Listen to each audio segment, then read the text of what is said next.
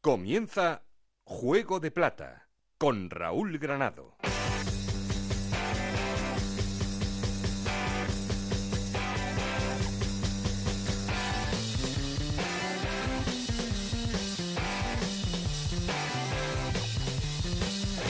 ¿Qué tal? Muy buenas, bienvenidos a Juego de Plata, el podcast de Onda Cero en el que os contamos todo lo que pasa en Segunda División. En esta liga Smartbank en el que el Cádiz es el que sigue siendo el líder indiscutible de la categoría. Este fin de semana ganaba, lo hacía remontando, pero siendo protagonista durante el inicio frente al Lugo y con ya 39 puntos al frente, al frente de esta clasificación, con 10 puntos de ventaja sobre el Almería, que es el segundo clasificado. Primera victoria de Guti en los banquillos del conjunto almeriense. 10 puntos hay entre Cádiz, primero, y Almería, segundo. Tercero es el Huesca, que también ganaba este fin de semana. Cuarto fue Labrada, que caía, pero frente al Girona, que es quinto. Y ojo al renacimiento del equipo de Girona, eh, con Pep Lluís Martí al frente de este equipo, desde que ha llegado al banquillo del conjunto Giruni. La verdad es que los resultados son magníficos y ya vemos lo que esperábamos del presupuesto más alto de la categoría. Y sexto, cerrando la zona playoff, el Zaragoza. Por abajo en problemas Málaga, Extremadura, Oviedo y Deportivo de La Coruña, que sigue siendo el colista, un partido de 17. Ha ganado el Deportivo de La Coruña, números absolutamente demoledores para un histórico del fútbol español. Luego lo vamos a tratar, al igual que la situación en los equipos asturianos, no solo en el Oviedo, también en el Sporting. Ojo al Sporting, caía contra el Tenerife y ya tiene 18 puntos a 2 del descenso. Ojo al futuro de José Alberto, que está más fuera que dentro. Y como siempre queremos seguir en contacto con vosotros, para eso tenemos un perfil de Twitter que es arroba juego de plata, un correo electrónico juego de plata ocr.gmail.com. Aquí conmigo no está el auténtico cerebro de este programa, pero estará por teléfono porque está maltrecho, está lesionado, porque no puede ser que juegue al fútbol Alberto Fernández con Ana Rodríguez en la producción, con Juanma Frasqueta los mandos técnicos. No estoy solo porque... Esto es Juego de Plata, el podcast de Onda Cero en el que te contamos todo lo que pasa en Segunda División.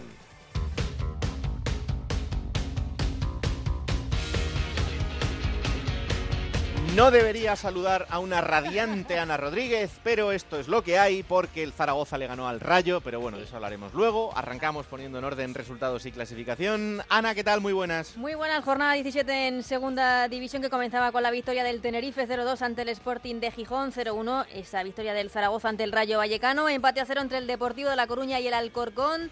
3-0 ganaba el Racing de Santander al Extremadura, 2-0 victoria del Huesca ante la Ponferradina, 2-0 también ganaba el Almería al Numancia, 1-2 remontada del Mirandés en Albacete, 3-3 empate entre el Málaga y el Elche, 2-0 victoria del Girona ante el Fuenlabrada, 3-1 ganaba Las Palmas al Oviedo y 2-1 también la remontada del líder del Cádiz ante el Lugo. Con estos resultados el Cádiz sigue líder con 39 puntos, segundo el Almería con 29, los dos en puestos de ascenso directo.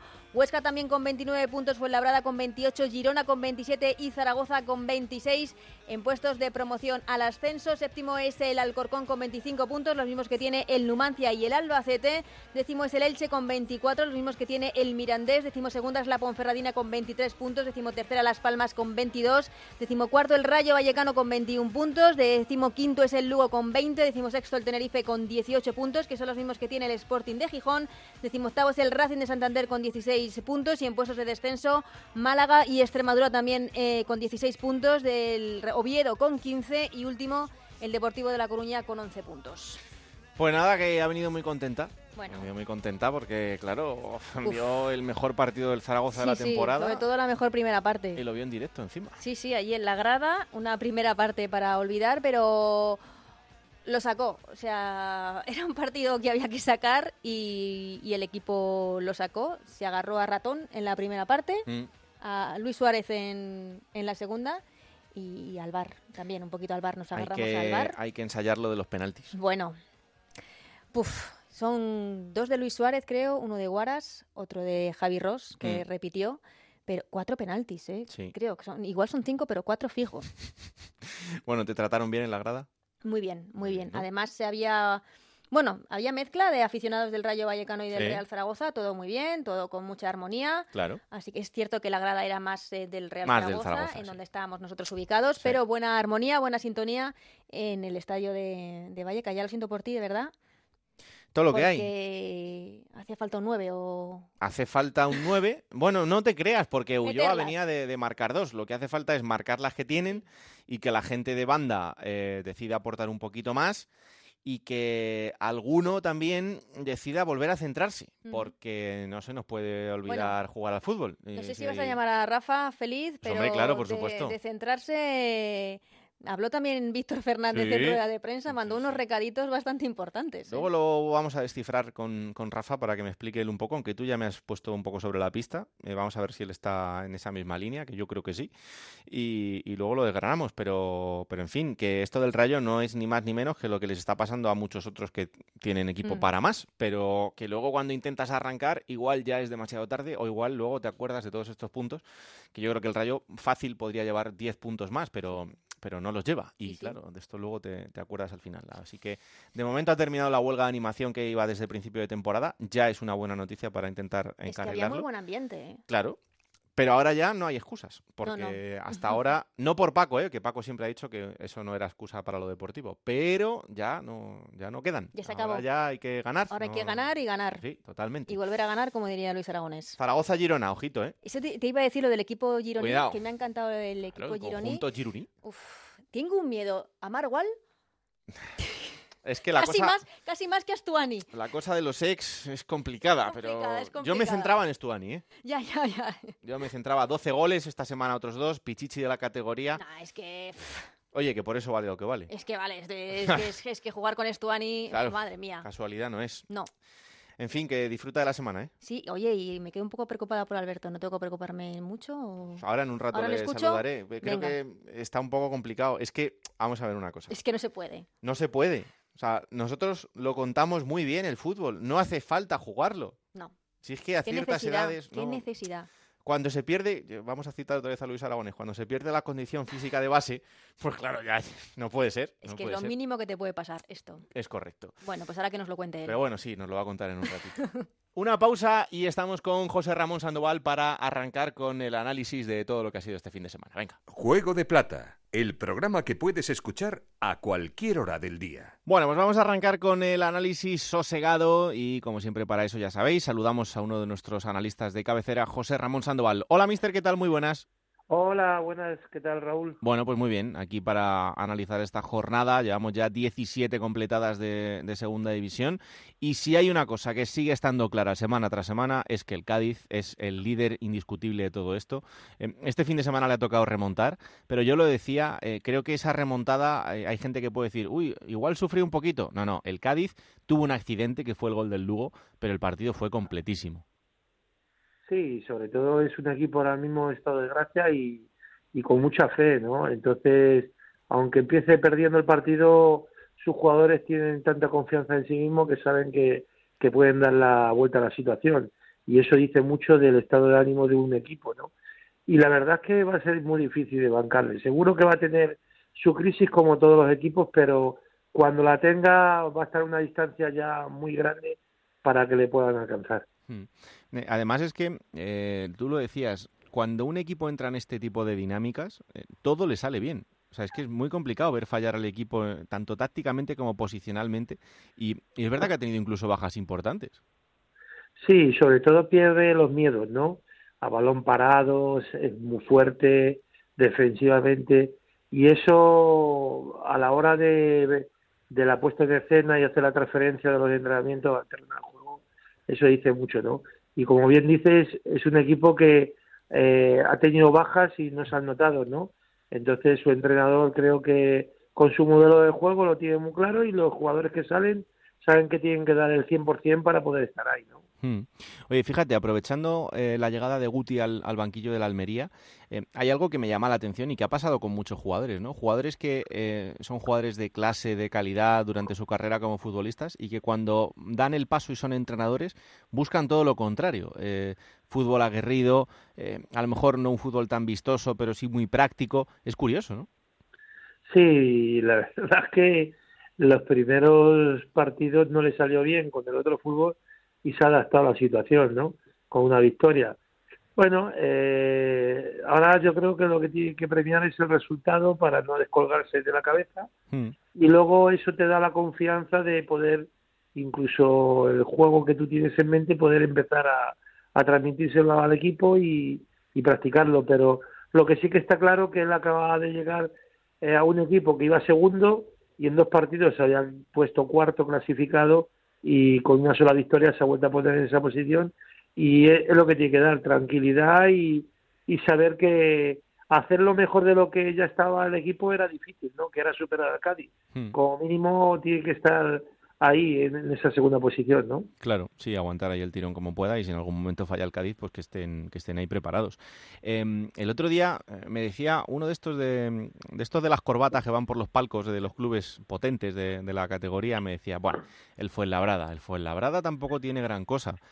Yo creo que hay alguno que está subestimando mucho a este equipo y cuidado que ya son 17 jornadas, el equipo es cuarto, es verdad que este fin de semana ha perdido, pero ha perdido con el Girona, que luego te preguntaré también por el Girona, pero yo creo que hay que darle la importancia que tiene a este arranque de temporada de este equipo y sobre todo de, Mere como entrenador. Yo lo vuelvo a repetir, el Fuenlabrada es el equipo que va a dar muchas sorpresas, sobre todo porque yo he visto varios partidos en directo y tiene las cosas muy claras, el equipo está muy juntito, un equipo compacto, jugadores que yo conozco como Hugo Fraile, mm. como Clavería, eh, creo que, están eh, dando su mejor nivel y son jugadores de, equipo y, están dando una capacidad de, esfuerzo y de rendimiento impresionante, ¿no? Yo lo digo, en, su campo va a ser muy difícil ganarle, ¿vale? Y fuera, el otro día lo demostró, una primera parte muy seria, que creo que, que Girona no, no pudo hacer nada, la segunda parte, pues bueno, eh, es normal, ¿no? Que fuera verdad caiga algún partido que otro, pero lo que sí que está claro que Mere está haciendo un, un, temporadón y que es la continuidad del éxito del año pasado. Y yo siempre lo he dicho, ¿no? Los equipos en alza eh, hay que tenerlos en cuenta y no, y no hay que ver los nombres y subestimarlos porque al final te pueden dar la sorpresa, como bien dices tú. Totalmente. Ojo con el Fuenlabrada Cádiz de este fin de semana porque eh, yo creo que el Cádiz lo va a pasar mal. Oye, que puede tropezar porque tiene margen, pero yo creo que no va a ser un partido fácil para el, para el equipo amarillo eh, porque jugar en el Fernando Torres no, no, está siendo fácil para nadie y creo que para el Cádiz tampoco lo va a ser. Em, el Girona. El Girona sí que parece que ha entrado ya en esa velocidad de crucero. Es un ejemplo claro de que el cambio de entrenador sí les ha servido porque desde que ha llegado Martí los números están ahí pero ya vemos eh, el equipo que presuponíamos, ¿no? Para un equipazo que tiene, entre otras cosas, a Estuani y que es el presupuesto más alto de la categoría. Yo para mí, eh, sobre el papel es el equipo más fuerte de la categoría, sobre el papel, hmm. eh, por nombres y porque esos mismos jugadores habían hecho hace dos temporadas una temporada en primera división y es la mayoría de los jugadores, la plantilla más fuerte, ¿no? Y, y yo pienso que el Girona, pues bueno, con Martí, pues ha cambiado un poquito su método de juego y, bueno, están saliendo mejor las cosas. Lo que sí que es verdad que está aprovechando mucho al kilo de la categoría, que creo que, que si le tienes, tienes que trabajar solamente para abastecerle de balones y, que él los meta, ¿no? Y creo que ese, ese es lo que el sistema que está transmitiendo ahí Martín, ¿no? Hmm. Eh, yo creo que va a estar ahí arriba. Lo que no era normal era como estaba, ¿no? De la mitad de la tabla casi para abajo. Y bueno, eh, ahora con este fútbol que está practicando, está siendo más resolutivo, pero lo mismo que te estoy diciendo de, los demás equipos, es ganar confianza porque la segunda división, llegar a la primera, a la segunda vuelta, primera partida de la segunda vuelta, muy bien posicionado, eso te va a dar mucho, ¿eh? Sí, sí, totalmente. Em, oye, tú hiciste votar a Borja García, me acuerdo perfectamente además. Eh, ¿Esperabas todo esto que ha venido después en, la carrera de Borja y lo que le queda todavía, ¿no? Pero ya está muy asentado, ahora en segunda, pero yo creo que tiene nivel como para, como para poder estar en primera.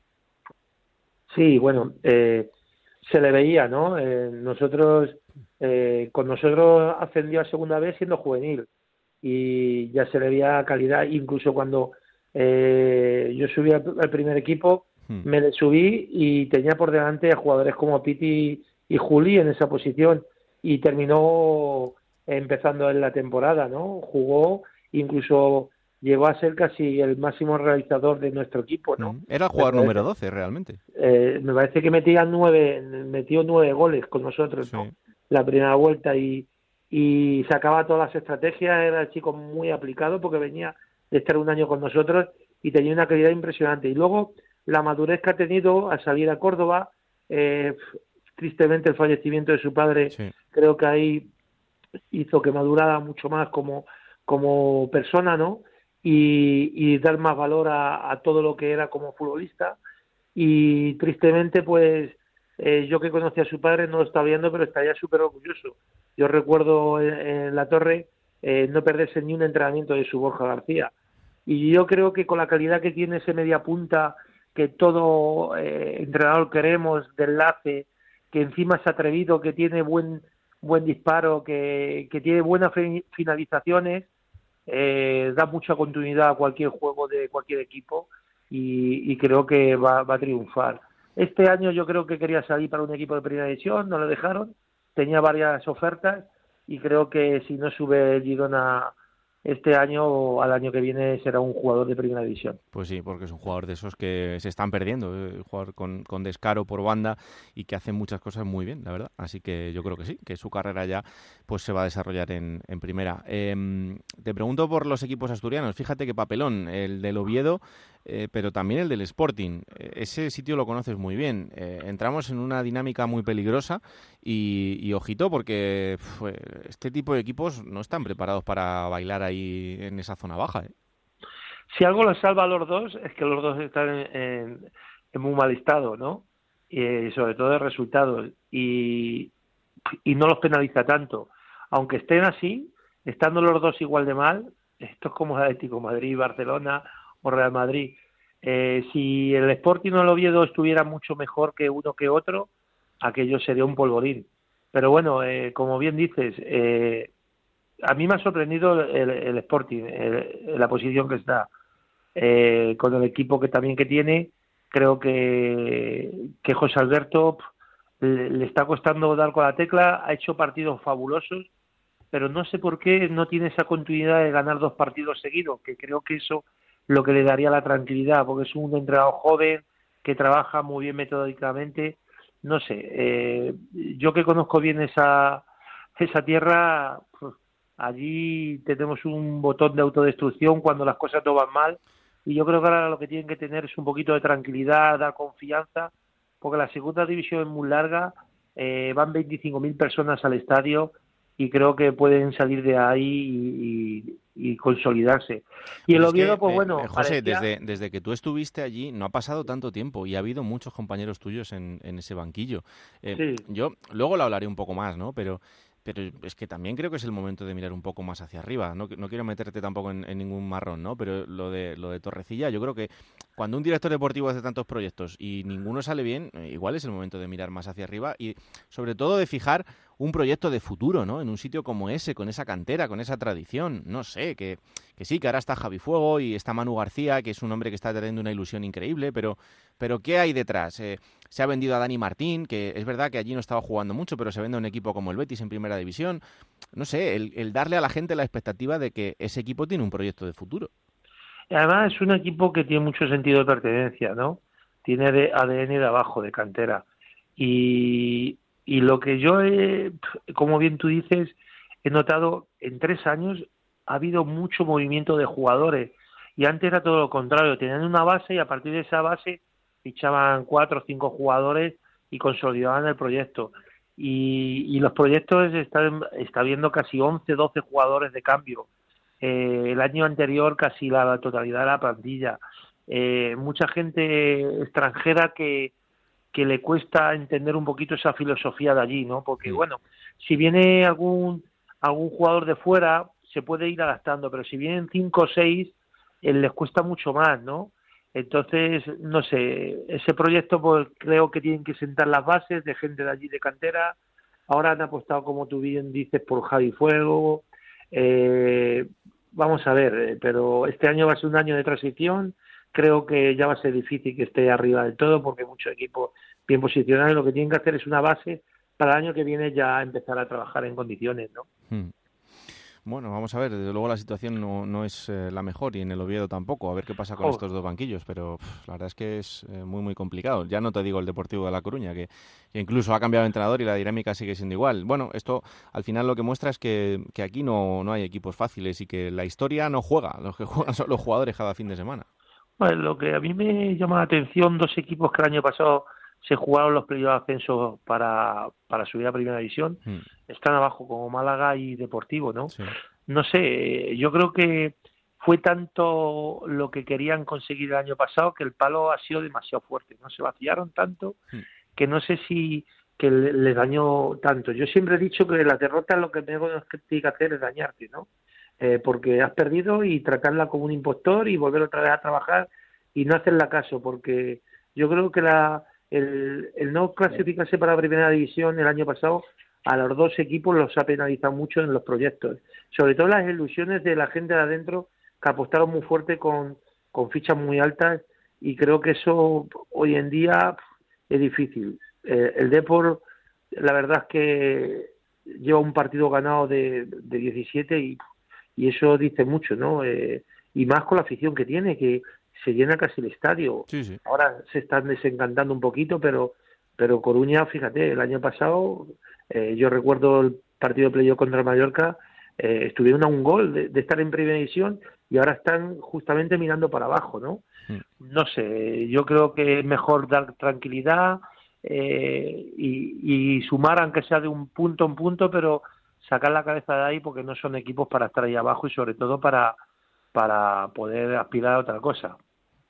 Pues desde luego que no, y ojalá que puedan sacarla poco a poco, pero el lío empieza a ser mayor cada, cada semana. Del Córdoba casi ni hablamos, ¿no? Porque madre mía. Madre mía, yo de verdad estoy muy triste porque eh, hace año y medio todo esto se revirtió, la situación, pero lo hemos dicho, ¿no? Una mala gestión, se fue todo al traste y ya no es eso, sino eh, la base que hay que, que, pues, que hasta desaparezca, ¿no? Hmm. Según están diciendo. Sí, sí. Bueno, eh, es muy triste porque detrás hay una ciudad, una afición y, eso no se debería de permitir. Y más con el estadio. Si tú ves una fotografía que colgaron ayer, previo al partido, de cómo estaba el césped y, de cómo estaba el estadio, no es normal que ese estadio eh, ahora mismo esté a punto de desaparecer su club, de verdad. No, no es normal. Creo que es un estadio de primera división y, solamente la gestión de, de, todo es lo que le está haciendo de, de estar donde está. Pues sí. La verdad es que vamos a estar muy atentos de lo que pase en los próximos días porque entramos en semanas clave para el futuro del Córdoba. Parece mentira, pero, pero es así. Así que os iremos informando puntualmente. José, disfruta de la semana, disfruta del fútbol y de esta gran segunda división que tenemos y aquí lo analizamos, ¿vale? Vale, muchas gracias Raúl. Un abrazo. muy fuerte. Pues como siempre arrancamos haciendo la llamada al líder y sí, el líder una semana más y todavía lo va a ser unas cuantas. Es el Cádiz que sigue alargando esa racha victoriosa. Volvía a ganar después de dos empates consecutivos. Este fin de semana lo hacía remontando 2-1 frente al Lugo. Onda cero en Cádiz, José Antonio Rivas, ¿qué tal? Muy buenas. ¿Qué tal? Muy buenas, Raúl. Bueno, pues abriendo este programa como siempre esta semana para volver a contar un triunfo del Cádiz en el que eh, la gente dice, uy, tuvo que remontar el Cádiz, pero la verdad es que quitando ese pequeño fallo en el gol del Lugo, el resto del partido me pareció prácticamente perfecto. Sí, la verdad es que un monólogo del Cádiz posiblemente, y así más o menos lo dejó entrever eh, Cervera en sala de prensa, el mejor partido de la temporada del Cádiz, ¿eh? porque no solamente pues fue como siempre un equipo intenso, rocoso, solidario y que iba todos a una, sino además en este partido, bueno, pues todo lo que quizás eh, se le ha criticado o todos los peros que se le han puesto en este inicio de temporada, esto de que es un equipo con poca posesión, eh, con pocos pases, que no sabe llevar el control del partido, el peso del mismo, que le cuesta ante un rival eh, encerrado, bueno, pues todo eso se lo cargó de un plumazo en el partido de ayer, tuvo más posesión que el rival, dio más pases que el Lugo, estuvo atacando todo el partido ante un rival encerrado con cinco defensas atrás y bueno, pues y aparte de eso, pues no concedió prácticamente ninguna contra al equipo gallego, con lo cual, como tú dices, pues prácticamente un partido perfecto y para que Cervera, que es un, un tío muy autocrítico, salga a sala de prensa tan contento y tan satisfecho, eh, muy bien se tuvieron que hacer las cosas. Y además con el agravante de que el Cádiz tenía muchísimas bajas, que tuvo que tirar de chavales de, del B como Javi Navarro o Sergio González pero es que ahora mismo queda igual el que entre, porque es que todo el mundo da un rendimiento espectacular. Mm, la verdad es que sí, y con dos goles de Iza Carcelén, que bueno, eh, volvió también a, reivindicarse, tú lo dices, en, un momento en el que falta gente importante y, este jugador tiene que, que, dar un paso al frente y desde luego el otro día lo dio. Sí, es verdad que aquí pues eh, la faceta ofensiva se le conocía un poquito menos porque en el Cádiz pues le está tocando defender un, un poco más, ¿no? Que en el Rayo más a la onda o, en la cultural, eh, pero ayer pues le tocó ese partido porque ya te digo, era un rival muy encerrado, él tenía libertad y además se, le, se lo notó que aparte de los dos goles disfrutó muchísimo en el terreno de juego porque él es un jugador con, con alma ofensiva y le gusta tirar para arriba y bueno pues eh, es verdad que ya lo había intentado en alguna que otra ocasión en esta temporada, su disparo lejano es muy bueno y no le había salido, pero ayer eh, hizo, sobre todo el segundo, ¿no? Un auténtico golazo. Bueno, pues lo próximo para el Cádiz será viajar hasta Madrid para enfrentarse al Fuenlabrada. Ojo también a este partido, ¿eh? Es un partidazo porque hasta la jornada pasada pues era primero contra segundo. Y además, bueno, pues ya con, con datos que puede ir eh, rompiendo el Cádiz y es que si gana en Fuenlabrada o cualquiera de los eh, próximos cuatro partidos pues ya se va a proclamar campeón de invierno, eh, seguramente lo hará el Cádiz en otoño, aunque sea algo extraño. Y, y también pues un dato que también pues hemos conocido en el, en el día de hoy después de, del partido, ¿no? De, del pasado domingo y es que el Cádiz pues ha igualado el récord histórico de puntos en segunda división. Es el mejor líder a estas alturas de la competición, después de 17 jornadas, pues igualando a, equipos como, como el Betis de la temporada 2010-2011, al Atlético de Madrid, ¿no? aquel super eh, equipo del año 2001-2002, o al Elche de la 2012-2013. En los tres casos acabaron ascendiendo. Bueno, pues vamos a ver qué ocurre con el Cádiz. Bueno, pues desde luego que pinta parecido, pero bueno, vamos a tener tranquilidad, que como dice Cervera, eh, esto es pasito a pasito, eh, son 17 jornadas, quedan muchas por delante, pero desde luego que este Cádiz pues eh, pinta muy, muy, muy bien. ¿En el mercado de invierno tocamos algo o no? Pues yo creo que sí, ¿eh? yo creo que se, va, se va a mirar porque sobre todo en el, extremo izquierdo seguramente, pues eh, yo creo que por ahí anda un poquito cojo el, el, equipo, en cuanto que Jurado pues no acaba de entrar, eh, Perea eh, se ha lesionado y luego ya pues prácticamente no tiene nada más, ha estado jugando de forma reconvertida y un poco a pierna cambiada a Salvi, sin ser su sitio, aunque bueno, el sanluqueño como este año está espectacular, pues rinde bien en cualquier sitio. Y, y luego, pues eh, en el día de ayer también a ratos Gaby Navarro, a, ratos eh, Ale Fernández tirados por ahí, pero bueno, es verdad que quizás falta un extremo izquierdo puro, de estos que le gusta a Cervera, de los que ha tenido en estos últimos años, Jairo el año pasado o Álvaro García, en los anteriores, que desde luego pues sería la, la guinda a un pastel que, que, de momento pues es muy completo, porque ya te digo, salga quien salga, ayer tuvo de nuevo minutos, por ejemplo, Calle Quintana y lo hizo muy bien, el delantero que normalmente pues es el tercer delantero del equipo, pero está muy bien, los chavales de, de la cantera, Riner que llevaba mucho tiempo sin jugar, al margen de ese error al principio, luego estuvo bastante bien, con lo cual pues eh, bueno, eh, de momento todo el mundo rinde muy bien. Vamos a ver qué pasa en Fuenlabrada, porque aparte de las bajas por lesión, también se acumula la del Choco Lozano, que tiene cinco amarillas y tampoco va a poder eh, estar. Bueno, pues lo contaremos el fin de semana. Ya sabéis, como siempre, el resumen en el transistor y eh, aquí analizaremos lo que pase. Gracias, José Antonio. Un abrazo fuerte. Un abrazo. Bueno, y del líder al segundo clasificado, que es el Almería, que ganaba 2-0 al Numancia, en lo que significa la primera victoria de eh, José María Gutiérrez Guti al frente del conjunto almeriense. Juan Antonio Manzano, ¿qué tal? Muy buenas. ¿Qué tal, Raúl? Muy buenas. Bueno, pues primera victoria de Guti como entrenador del Almería. Eh, ¿Qué has visto diferente al, resto de partidos eh, de Guti como entrenador? Pues eh, mira, lo más significativo la alineación, y así para empezar, ¿no? Porque antes de que el partido se disputara ya la alineación presentaba tres cambios sobre, sobre los demás, ¿no? Por un lado el cambio de portero, eh, inicialmente sí que parece una sorpresa bastante grande la ausencia de René centro de salida en lugar de Fernando Martínez, pero todo tiene una explicación eh, y, o, creemos que hay una explicación. Eh, porque tampoco Guti ha dado más claves.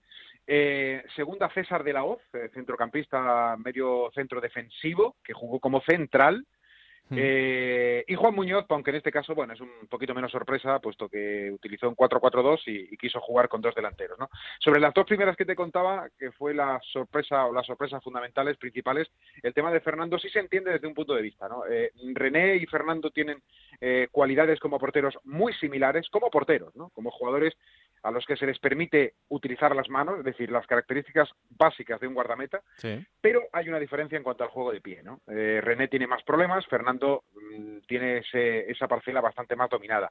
Y eh, hemos entendido todos, porque tampoco Guti ha dado mayores explicaciones en su eh, parquedad, y llevamos ya tres semanas y nos vamos dando cuenta de que da las claves justas en ruedas de prensa previa y post partido, pero entendemos que viene un poco por ahí, ¿no? por tener un mejor juego de pie, de salida de, de pelota y un poquito más de fluidez y de precisión. Y ese mismo concepto se puede aplicar al hecho de que jugara César de la Hoz como central en lugar de, Maras, por ejemplo, o de Obona o de Iván Martos, ¿no? que han sido los tres que han sido utilizados hasta ahora por la lesión de Juan Ibiza.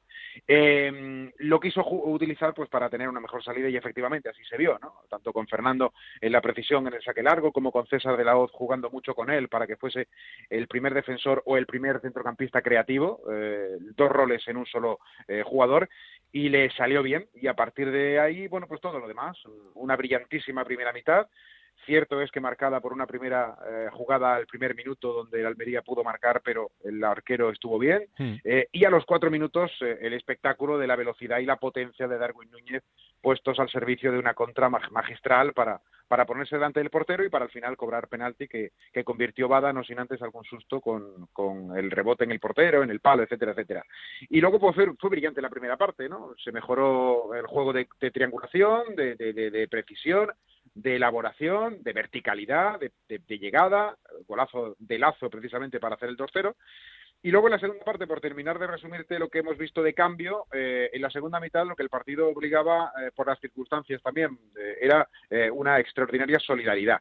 El Almería se queda con un futbolista menos. Primero partimos de la base del empujón que dio el Numancia desde el segundo tiempo por, por el 2-0 que tenía en contra, y eso era evidente y estaba amortizado, ¿no? El Almería manejó bien los tiempos para salir a la contra, pero se queda con uno menos por la doble amarilla de Petrovic, tiene ya por, por tanto que recular bastante, se lesiona Bayú, tiene que ser sustituido, eh, eh, eh, Apia extremo se convierte en un lateral improvisado, durante el juego y con los cambios hechos se lesiona Bada, tiene que seguir en el campo, se lesiona Lazo, tiene que seguir en el campo, con lo cual a nivel de efectivos reales el Almería tenía ocho jugadores que realmente podían jugar y otros dos que intentaban estorbar, ¿no? Y con eso una extraordinaria solidaridad para terminar ganando eh, 2-0, no sin ayuda del VAR, que le anuló un gol por fuera de juego a Guillermo, y de esta manera, Raúl, se resume ese primer triunfo de Guti, ¿no? Con cambios de técnico y con también cambios en el fútbol y por parte de los futbolistas, que es verdad que el domingo estuvieron mucho más tranquilos que últimamente. ¿Y a la gente, cómo le ves? ¿Están contentos con el galáctico de entrenador? Pues, eh, pues sí, sí. Eh, mientras ganen. Es, efectivamente. De, momento lleva tres partidos, una victoria, dos empates.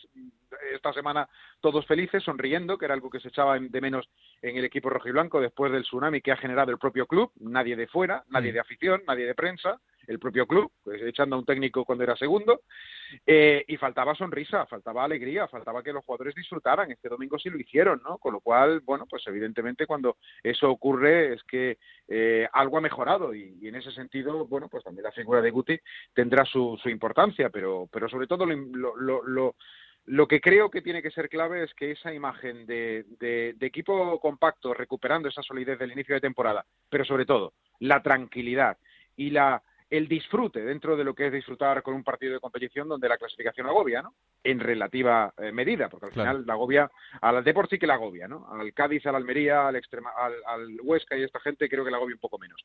Pero, pero tienen que ser felices en el campo y si no lo son como hasta ahora, pues será complicado. Bueno, pues el futuro próximo de la Almería será enfrentarse al Tenerife, eh, después viajar hasta Miranda de Ebro para enfrentarse al Mirandés y después viajar hasta Madrid eh, para enfrentarse al Fuenlabrada. Así que esto es lo que tiene por delante el conjunto de Guti, que decimos ahora mismo es segundo en la clasificación a 10 puntos del Cádiz. Lo contamos. Un abrazo, Manzano. Un abrazo, Raúl, chao. Pues si en Almería están contentos, imaginaros en Girona, que desde que ha llegado Pep Lluís Martí, eh, bueno, pues todos son alegrías. Cuatro partidos de Martí al frente del equipo, tres victorias, un empate y este fin de semana el Girona le ganaba 2-0 nada más y nada menos que al Fuenlabrada. Compañero Dani Ruber, ¿qué tal? Muy buenas. ¿Qué tal, Raúl? Bueno, ya sí que se puede decir que el Girona ha entrado en la dinámica que esperábamos de este equipo, eh, quinto en la clasificación y además mostrando otro aire.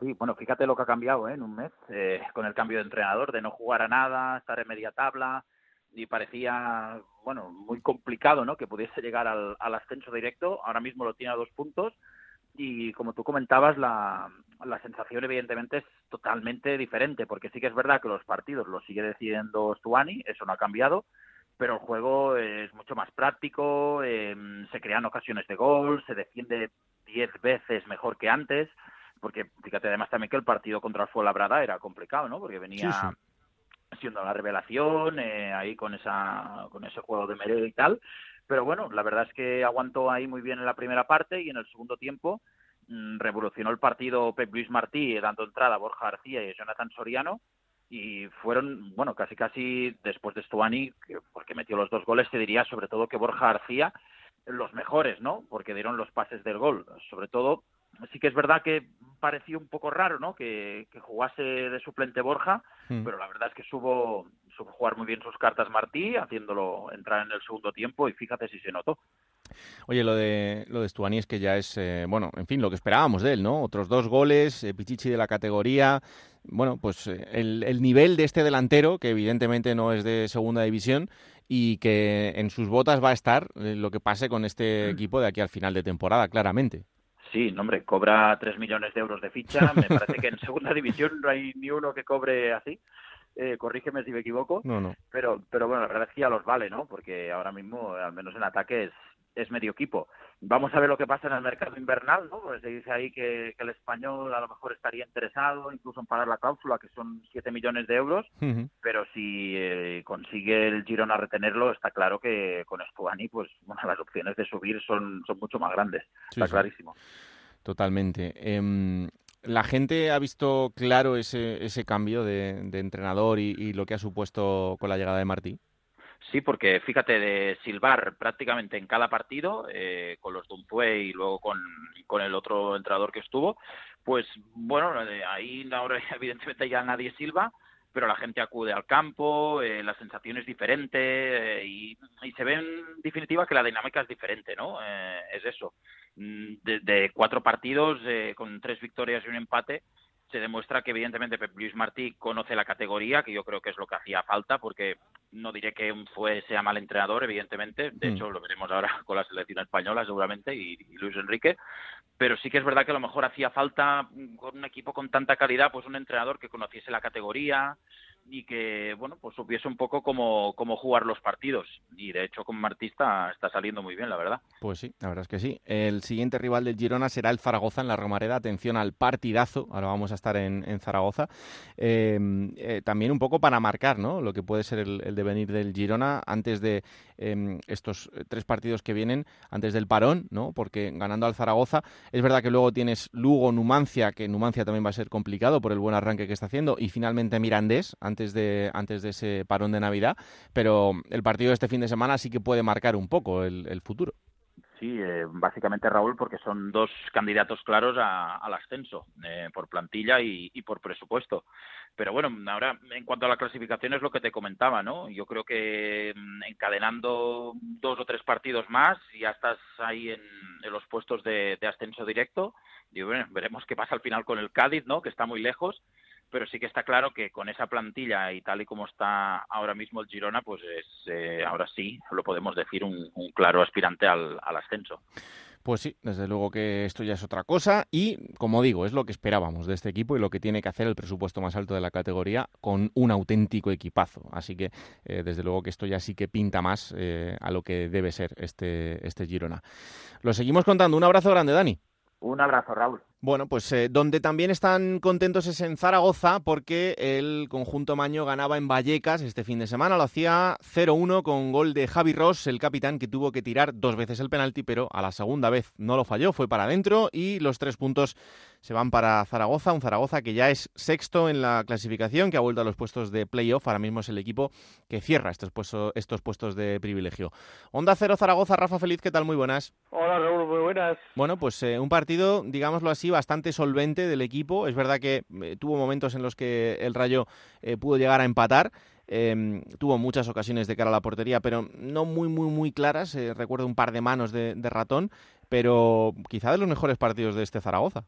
No, no, la de Zaragoza el otro día, porque fíjate, le fue totalmente contrario la semana anterior, ¿no? Que dominó totalmente al Albacete y acabó perdiendo el partido. Sin embargo, el otro día, con las buenas ocasiones que tuvo el Rayo, pero sin embargo la victoria fue para para el Real Zaragoza, con esa duda del penalti, como bien sabes tú que estabas ahí presente, mm. y y que ya es el tercer consecutivo cambiando de tirador que fallan y por lo tanto hubo que repetirlo y afortunadamente para el Zaragoza pues anotó ese tanto. La verdad que la gente aquí estaba muy preocupada por la situación del Zaragoza que llegaba con muchísimas bajas a este partido por las últimas, la Ibequeme que estaba convocado para ir a Vallecas, pero sin embargo no llegó a subirse al AVE que les llevaba a la capital de España y una baja más para Víctor Fernández. Él espera poder recuperar tanto a Cagagua como a Ibequeme para el partido del sábado ante el Girona y de esa manera pues intentar conseguir la victoria y seguir sumando. Ha vuelto al playoff de ascenso a primera división y eso aquí en Zaragoza ya es una muy buena noticia. La verdad es que el otro día fue bastante solvente. Eh, se enfadaba un poco Víctor Fernández en la sala de prensa cuando eh, un compañero le hacía la pregunta diciéndole, bueno, esto es un poco parecido a lo de la semana pasada, pero con resultado final. Y, dijo, no, no, lo de la semana pasada no fue parecido a esto.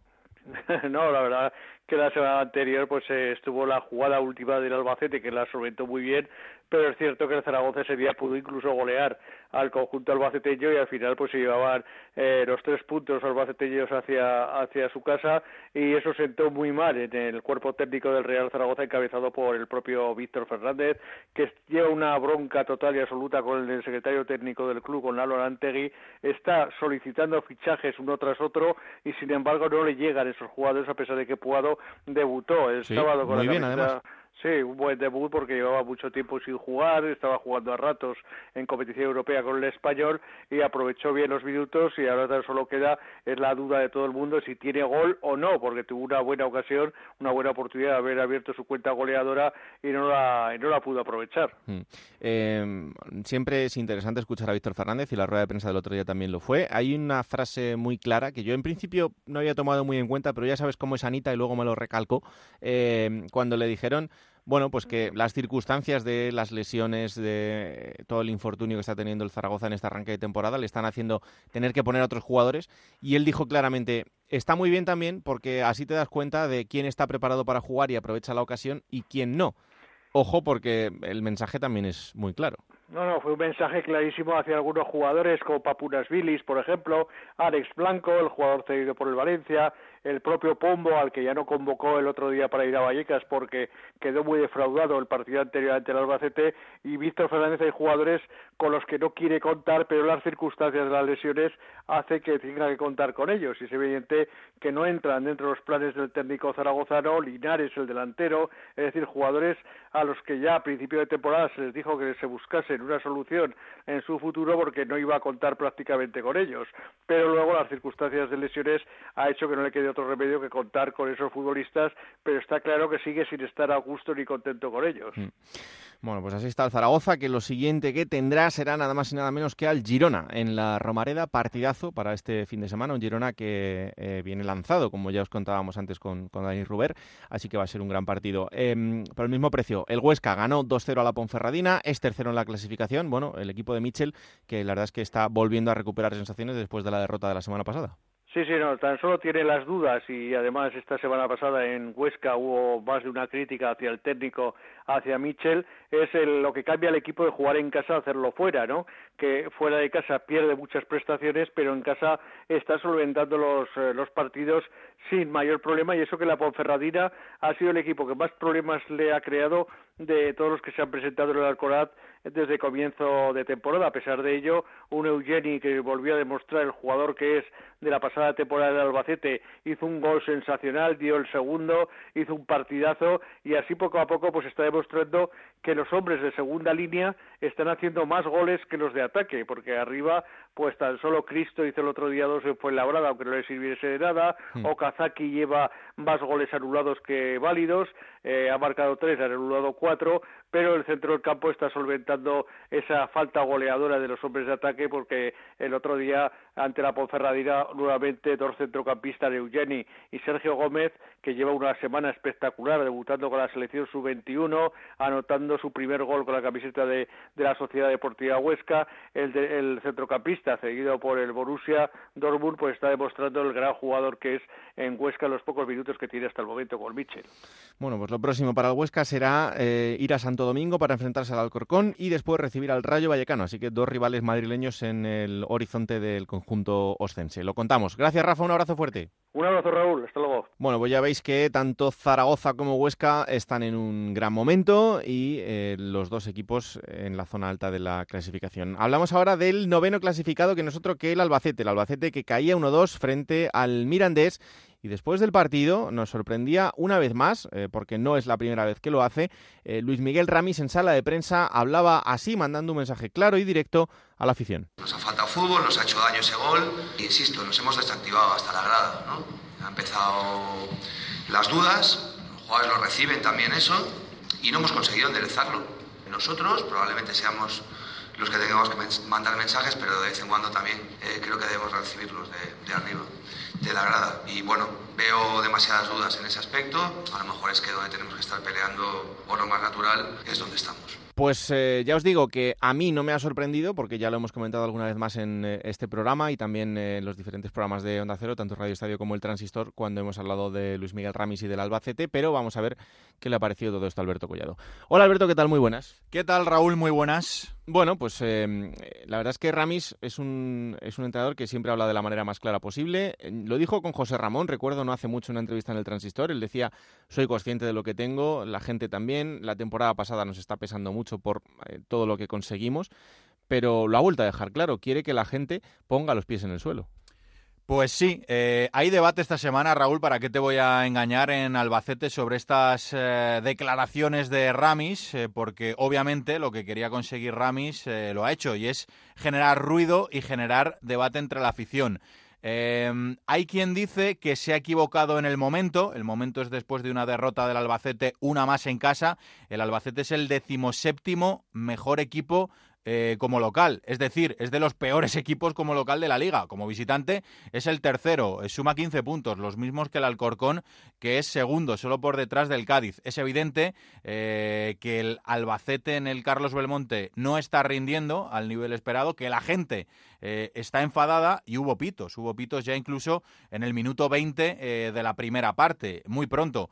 ¿Que Ramis tiene razón? Yo creo que sí la tiene. Eh, lo que le están criticando es, pues eso mismo, Raúl, que lo diga después de un mal partido, otro más del Albacete y que parezca que echa balones fuera y, lo focaliza. Y yo creo que no es así. Quien conoce a Ramis, ya lo has dicho Raúl, eh, sabe que Ramis es consciente desde principios de temporada, él el que más, que esta plantilla tiene carencias, obviamente, no tiene la calidad que tenía el año pasado, con Febas, con Tejero, con Eugeni, eh, pero eh, si alguien está dando el do de pecho, ese es Ramis. Está sacándole petróleo. Lo mejor del Albacete esta temporada son los resultados y la clasificación. Está a un punto del playoff de ascenso con lo que tiene y conforme está jugando, que está jugando a muy poquito. Entonces, eh, yo creo que sí ha hecho bien, aunque no sé si le va a salir bien, porque estas cosas, Raúl, te pueden pasar factura. Si el equipo no remonta el vuelo, pues al final acabarán atizándole a, Ramis. Pero yo creo que había que dar un golpe encima de la mesa, no porque la afición del Albacete eh, esté haciéndolo mucho peor que otras aficiones, no, pero si todas las aficiones, Raúl, son iguales. Cuando ganas estás con el equipo, como pasó el año pasado, y cuando pierdes cuesta más. Pero es que yo creo que el mensaje va por ahí os necesitamos, el equipo os necesita y ahí es donde la afición tiene que, no digo ganar partidos, pero sí arrimar el hombro para ayudarle al equipo a sacar puntos. Ponferradina Albacete será el próximo rival. Eh, la Ponce, que es verdad que viene de, perder, pero que venía en una dinámica eh, bastante buena, con dos empates y dos victorias también. Eh, bueno, partido para marcar un poco también el futuro próximo del Albacete y el intentar volver a esa zona alta de la clasificación. Pues sí, eh, es un partido fuera de casa. Esto parece positivo por lo que te decía, porque el equipo ha sacado 15 puntos fuera de casa, pero eh, ¿qué quieres que te diga? Yo no las tengo todas conmigo. La Ponferradina de John Pérez Bolo me parece que está a un nivel altísimo. Eh, no sé si es la revelación de la temporada o eso se lo podemos dejar al Cádiz, pero vaya, del resto de mortales que no son el Cádiz, a mí me está encantando la, la Ponferradina y, y, sobre todo Isi Palazón, del que Alberto Fernández creo que está enamorado. Eh, ha sonado incluso para el Rayo Vallecano, si no me equivoco. Eh, bueno, vamos a ver, eh, el Albacete está en una racha horrible, Granado. Perdió en Soria, perdió en el Belmonte con el Lugo, ganó en Zaragoza en un partido milagroso. Todavía no me explico cómo el Albacete, bueno, sí, por Santomeu Nadal pudo ganar ese, ese partido en el, en el último segundo con ese gol de Di Silvestre y viene de la derrota en casa que ha hecho mucho daño ante el Mirandés. Veremos si el Albacete logra reponerse. Bueno, pues eh, lo seguiremos contando, pero desde luego el mensaje de Ramis ha sido muy muy claro para la afición. Vamos a ver si recogen el guante y si lo toman eh, desde el lado positivo y eso significa que se enganchan y que el Belmonte vuelve a ser un fortín importante para arropar a su equipo en una temporada yo creo que importante y complicada por todo lo que significa todos los cambios que ha tenido en la plantilla y también lo que supone ¿no? la, presión de lo conseguido la temporada pasada en, las que, en la que solamente le faltó el pasito final para conseguir el objetivo. Pero en fin, que mm, ese objetivo lo persiguen muchos y al final caben los que caben eh, y todos quieren lo mismo. Alberto, un placer como siempre. El placer es mío y seguro que el público del Belmonte es el que más ganas tiene de aplaudir a su equipo. A ver si el equipo también le ayuda. Un abrazo, Raúl. No sé por qué le ha dado acollado por despedirme como si estuviéramos a 500 kilómetros de distancia, pero en fin, ya, ya, ya se va del estudio. Ay, señor. Eh, venga, vamos hasta Miranda de Ebro. El Mirandés ganaba este fin de semana, lo hacía 1-2 precisamente al Albacete, del que ahora hablábamos, y con esta victoria el conjunto de Andón Iraola ya son tres consecutivas. Está décimo primero en la clasificación, pero la verdad es que tiene bastante mérito. Compañero Roberto Vascoy, ¿qué tal? Muy buenas. Hola Raúl, ¿qué tal? Muy buenas. Bueno, pues eh, una victoria más, son tres seguidas. Eh, además, antes de la última derrota también venían de un empate y dos victorias seguidas. En fin, que el arranque de temporada del Mirandés es de mucho mérito también. Sí, están en su mejor momento de la temporada. Han frenado un poquito la sangría goleadora porque es un equipo que encaja muchos goles. De hecho, sigue siendo el tercer equipo que más goles encaja después del Deportivo de La Coruña y el Oviedo. Pero han frenado mucho esa sangría, esos errores defensivos que cometían sobre todo al principio de temporada. Y a eso hay que añadir el espectacular momento de forma de algunos futbolistas a los que les ha costado un poco entrar en el equipo, pero que ahora están en un momento espectacular. Sobre todo el caso de Íñigo Vicente, que lleva tres goles de forma consecutiva, goles que además le están dando puntos al equipo, Uridi que está llevando la, maneja, la manija del equipo, incluso se habla de que la Real Sociedad podría recuperarlo el próximo verano. En definitiva, que el equipo está funcionando bien como colectivo y que esa idea eh, futbolística de Andoni Iraola, de un equipo que juega, que toca mucho el balón y que al principio no cuajaba, sobre todo porque los resultados no eran buenos, aunque el juego sí lo era, pero los resultados eran malos, parece que se está, está llegando a buen puerto y ahora mismo es un equipo que está a tan solo eh, a dos puntos del playoff, aunque ya te digo, Raúl, que aquí en Miranda nadie mira a la sexta plaza y todo el mundo mira a los cuatro puestos de atrás. que de momento hay ocho puntos de diferencia con esa zona de, de peligro, eh, que a estas alturas pues está bastante bien. Hablabas tú de Andoni Iraola, yo creo que es un poco la, la, piedra angular de todo esto, ¿no? Un hombre que futbolísticamente eh, nada que decir porque tiene esa trayectoria detrás que conoce sobradamente todo el mundo y que además es eh, absolutamente intachable. Como entrenador estamos viendo un arranque de, en su carrera en el que, bueno, pues parece que tiene las ideas muy claras. Sí, sobre todo él tiene una filosofía muy clara y es que quiere que sus equipos jueguen bien a fútbol. Es verdad que ha cambiado un poquito el estilo porque a principio de temporada, en los primeros encuentros, el equipo salía con el balón tocado desde atrás. Yo creo que arriesgaban demasiado en defensa, sobre todo una defensa inexperta en la categoría. Eso les llevaba a cometer errores prácticamente infantiles que les estaba costando muchos goles y ahora tratan de jugar, de hacer un fútbol más directo, pero siempre tocando en el centro del campo, porque claramente la línea más fuerte de este eh, Mirandés es el centro del campo, con jugadores de calidad. Citaba antes a Íñigo Vicente y a Guridi, pero ahí podemos añadir a Martín Merkelán, también cedido por la Real Sociedad, Antonio Sánchez, a, a Malsa, que es un futbolista que de, tiene muy mucho criterio a la hora de jugar el balón y luego arriba delanteros móviles. Eh, Matius es un delantero quizá más, más goleador, más estático, pero Marcos Andrés, cedido por el Valladolid, es un jugador que ayuda también mucho en defensa y por eso Andoni tiene claro que la filosofía es que se puede ganar haciendo buen fútbol, es lo que está llevando a cabo y aunque a principio de temporada, insisto, no le estaba dando resultados, ese cambio, sobre todo a la hora de sacar el balón desde atrás, ha hecho que los resultados estén llegando y que todo el mundo esté hablando de él porque hay muchas miradas puestas en un, eh, en un técnico ahora que, como bien decías, eh, como futbolista lo, lo, ha sido absolutamente todo. De hecho, es el quinto futbolista con más partidos en toda la historia del Athletic. Hmm. Eh, oye, el próximo rival será el Sporting, que tendrá que recibir en Andúa, el Sporting que luego hablaremos también de, cómo están, pero que no pasa por su mejor momento. Eh, puede marcar un poquito también este partido lo que, lo que pueda pasar de aquí al parón de Navidad, porque después eh, tocará viajar hasta Almería, luego recibir al Huesca y por último enfrentarse al Girona en Montilivio. O sea que lo que tiene por delante el Mirandés de aquí hasta Navidad es, es complicadito, ¿eh? Sí, es complicado. Incluso eh, eh, hablábamos con Iraola hace un par de semanas en Radio Estadio y ya decía, ¿no? Dice, hombre, los dos siguientes partidos son complicados, pero fíjate, eh, le ganan al Albacete, dos rivales que tenía y complicados, también le ganan a la Unión Deportiva Las Palmas, además haciendo un buen del Y sí que el partido del Sporting yo creo que se ve como especialmente importante porque ahora mismo, como bien decías, los asturianos no están bien en la clasificación, están por detrás del conjunto rojillo y todo lo que sea marcar diferencia respecto a estos equipos que parece que van a sufrir, aunque el Sporting a principio de temporada no era un equipo destinado a eso, pero ahora parece que, que sí lo es, pues todo lo que sea marcar distancia respecto a los equipos que lo están pasando mal es muy, muy, muy importante para el equipo rojillo y más en Andúa, un estadio prácticamente inexpugnable porque únicamente ha ganado un equipo en Andúa, fue el Cádiz fue en la segunda jornada y a partir de ahí todo han sido victorias o empates para eh, los locales. También fue un punto de inflexión esa victoria contra el Extremadura, el que se veía como un rival directo en la lucha por la permanencia. El equipo además ganó con solvencia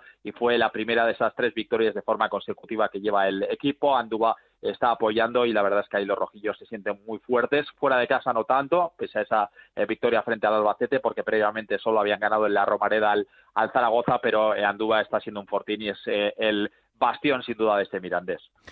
Pues sí, eh, la verdad es que este arranque de temporada del Mirandés eh, y ese Fortín de Andúa están haciendo que sea uno de, los, equipos en los que fijarse y en los que tener en cuenta, ojalá para que consigan ese objetivo de mantenerse en la categoría, que como bien decía Robert, eh, todo el mundo tiene los pies en el suelo y saben que es lo primordial y lo principal a conseguir y a partir de ahí, pues oye, a seguir soñando con lo que venga. Lo seguimos contando. Un abrazo, Vascoy. Un abrazo, Raúl. Bueno, pues así están las cosas eh, por Miranda de Ebro en el Mirandés y en un sitio en el que también eh, ha vuelto la sonrisa es en Santander, porque el Racing ganaba este fin de semana, lo hacía en un partido clave porque era frente al Extremadura y ganaba además una victoria muy contundente 3-0 que le vale para momentáneamente, por lo menos esta semana, salir de los puestos de descenso. Así que son buenas noticias todo lo que hay por Santander. Compañero Fran Díez, ¿qué tal? Muy buenas. Buenas, pues sí, la verdad es que con esa victoria 3-0, la segunda de la temporada, mm, no solo son ya tres puntos, es que además el Racing sale de puestos de descenso y llevaba muchas semanas en ellos y llama la atención, ¿no? De penúltimo, pasar a, con este triunfo pasar a salir a puestos ya de, salvación, pues aquí se ve todo con optimismo. Pero claro, si rascas un poco en esa victoria 3 a 0, pues eh, vienen las cosas negativas. Uno de los peores partidos del Racing de la campaña, lo cual resulta curioso, ¿no? Porque termina ganando 3-0. Eso sí, eh, Mosquera, el técnico de Extremadura, no daba crédito. Es difícil de explicar porque, claro, el mejor del Racing y del partido de largo eh, fue Lucas Zidane paró un penalti, hizo otras ocho intervenciones de mérito y el Racing pues estuvo muy mal en defensa y creó poco juego, pero claro, fue muy contundente en, las dos áreas, primero marcando goles y también en la suya pues con Lucas Zidane parándolo todo porque el Racing defendió fatal, ¿no? Una de las carencias y los problemas que está teniendo esta campaña. La verdad es que lo de Lucas Zidane ya empieza a no ser sorpresa porque en toda la campaña, quizá, quitando momentos muy puntuales, está siendo uno de los mejores jugadores del equipo.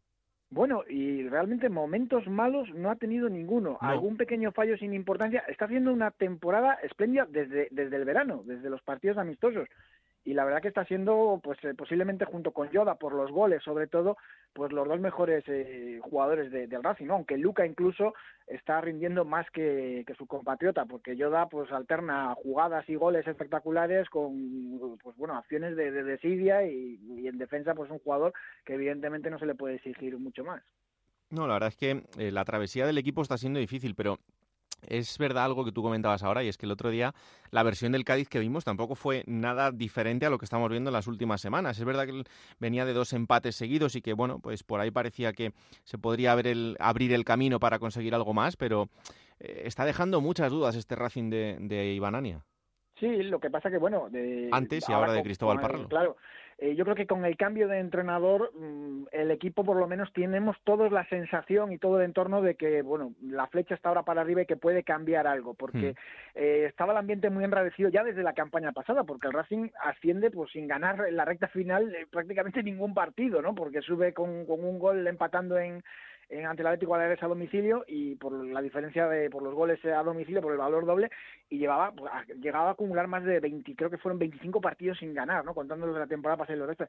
Y estaba el ambiente enrarecido y evidentemente eso hacía mucho daño al equipo. Y con la llegada de Cristóbal Parra lo que ha puesto esa calma aunque el encuentro ante la Extremadura no fue brillante, parece que algo ha cambiado en la dinámica de, entrenamientos, incluso de partidos, porque el Lugo sí que se hizo un, tuvo una buena actuación el Racing.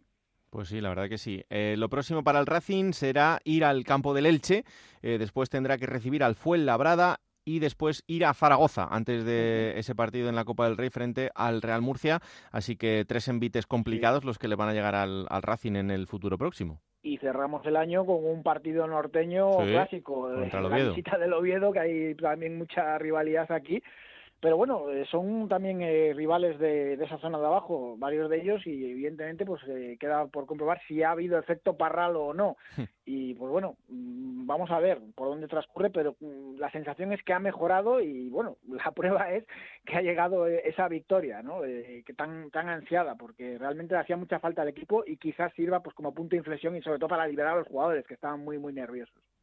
Bueno, pues vamos a ver si es verdad que esta victoria le sirve al Racing para poco a poco seguir escalando posiciones y entrar en una zona un poquito más tranquila, aunque es verdad que, bueno, eh, no se nos puede olvidar que el Racing también es un recién llegado a la categoría, a pesar de ser un histórico de nuestro fútbol y que por ahí pues también es lógico que lo pase un poquito mal en este, en este arranque de, liga. Lo seguimos contando. Gracias, Fran. Un abrazo muy fuerte. Venga, un abrazo. Hasta luego. Pues ya veis cómo están las cosas por Santander, eh, otra ciudad que, bueno, ha entrado también en ese estado de preocupación. Es Gijón. Este fin de semana el Sporting caía 0-2 frente al Tenerife y se asoma nuevamente al balcón de los puestos de descenso. Es verdad que todavía con dos puntos por encima de esa zona roja, pero con sensaciones la verdad que bastante encontradas, como también os venimos contando en las últimas semanas. Compañero en Gijón, Juan Gancedo, ¿qué tal? Muy buenas. Hola Raúl, ¿qué tal? Bueno, pues eh, un eh, post partido sobre todo bastante convulso, eh, con la destitución de José Alberto planeando sobre ese banquillo, eh, destitución que al final no se ha producido, pero que, bueno, vamos a ver, ¿no? ¿Qué pasa durante toda la semana? Pues sí, además se jugó el partido el viernes, así que el fin de semana fue largo, fue intenso y hubo de todo. Mira, yo te digo que el sábado José Alberto estaba destituido como entrenador del Sporting y además tengo pruebas de ello. Lo que pasa es que son pruebas que los periodistas normalmente hmm. solemos guardar porque porque tampoco está montado esto así. Quiero decir, ya sabes, hablas, escribes, whatsappeas, te contestan y te enteras. Luego, si no sale, te lo comes. Bueno, pues si te lo comes, te lo comes. Claro. Yo, yo tengo esa... Si me lo tengo que comer, me lo como, pero yo no voy a desvelar nada en conversaciones privadas. Pero te puedo asegurar que el sábado estaba destituido y que el sábado se contacta con Francisco, que le dice al Sporting que no los quieren escuchar, que está pensando en otros proyectos. Evidentemente no segunda división, razón de segunda B con Muñiz, contacto no directo sino indirecto. Tú lo cogerías, Muñiz está en Málaga viviendo con las hijas en el instituto y les dice que no valora ese escenario, que está pensando también cosas de primera y en el extranjero y que llegado el caso pues lo pensaría por el cariño que le tiene al Sporting, pero que lo tendría que tener muy claro, es decir, que tampoco hay negociación.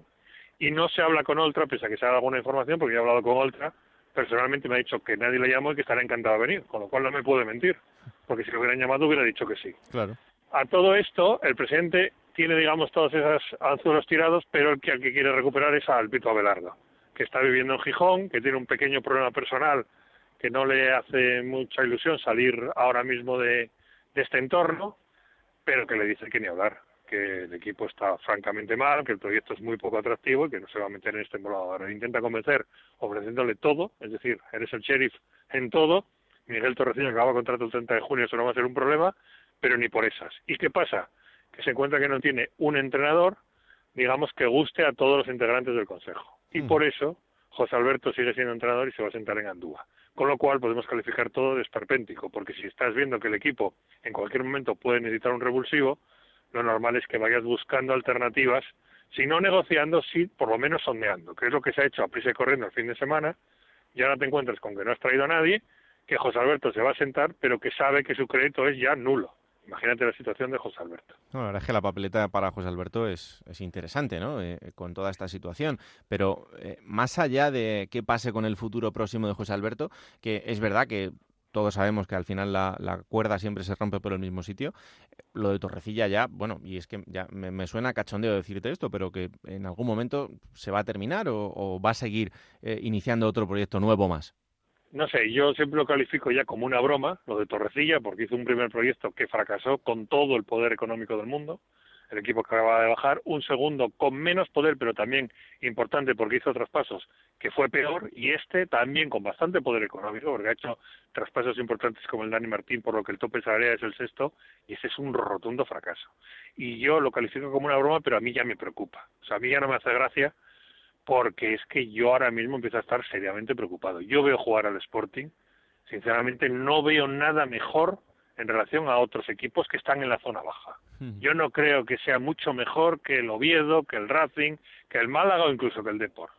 Y claro, como aquí alguien no tome cartas en el asunto, esto puede acabar en tragedia. Y si es verdad que tiene dos, tres jugadores que marcan diferencia en la categoría, Manu, Mariño, Cimapuras, eh, no sé, pues Arrego García, pero es que lo demás va muy justito. La plantilla que ha hecho Torrecilla es muy justita para la categoría y es el máximo responsable, sin duda, de todo esto. Y yo no entiendo que el Consejo siga poniendo en sus manos todas las cuestiones deportivas, porque yo no sé si está deseando que les quiebre. El Sporting ahora mismo goza de una bollante situación económica. Subió a primera en su momento, cuando mejor lo pudo hacer para tener el saneamiento de Tebas y etcétera, etcétera. Recibió un montón de dinero, lo supo administrar y económicamente está francamente bien. Pero es que te va a quebrar este hombre. Es que va de, de escándalo en escándalo, de fracaso en fracaso, de error en error, de todas las temporadas que está dando el entrenador, poniendo uno de perfil diferente, yo no sé hasta dónde va a llegar. Acaba el contrato el 30 de junio y se están planteando renovarle. Es que es lo más kafkiano de todo esto, que parece una broma, pero es que es una broma que ya no tiene gracia, Raúl, porque en una de estas, en una de estas estás en el tanatorio. y ahí ya se acabaron las bromas, ¿eh? Mm, totalmente. En fin, pues así están las cosas. Em, y a todo esto, ¿qué dice el sportinguismo? Porque el otro día ya el partido era en el Molinón, ya la gente tenía que pronunciarse. Pues eso es una de las cosas más tristes de todo, que el sportinguismo pasa. El otro día fueron al Molinón, era un viernes, llovía muchísimo, de acción día de perros, y el partido televisado fueron 14.000, la entrada más floja de la temporada. Pero es que al final del partido habrían quedado como 4.000 o 5.000, que se marcharon, pues nada, algún que otro pito y nada más. Es que eso es lo más triste de todo, la indiferencia que está ahora mismo tesora, eh, aprisionando a la, a la afición, que ya ni siente ni padece. Es verdad que a José Alberto le puso la afición, igual por eso lo pusieron rápido, les dieron la idea a los directivos, y ahora como no han gritado contra él y no les han dado alternativa, pues no saben qué hacer. Pero la afición está francamente desencantada. Yo creo que ya pasa, absolutamente. O sea, es que es un dolor. Es que el otro día el partido contra el Tenerife, y yo con todos los respetos, a mí el Tenerife me pareció un equipo francamente flojo y en la primera parte le puedes matar, no consigues marcar y en la segunda es que te da un repaso y dices tú, pero bueno, esto yo, ¿dónde, ¿qué me perdí? O sea, el fútbol no es así. El fútbol no puede ser que un equipo que lo hace tan mal en un tiempo, después te pase por encima en el segundo.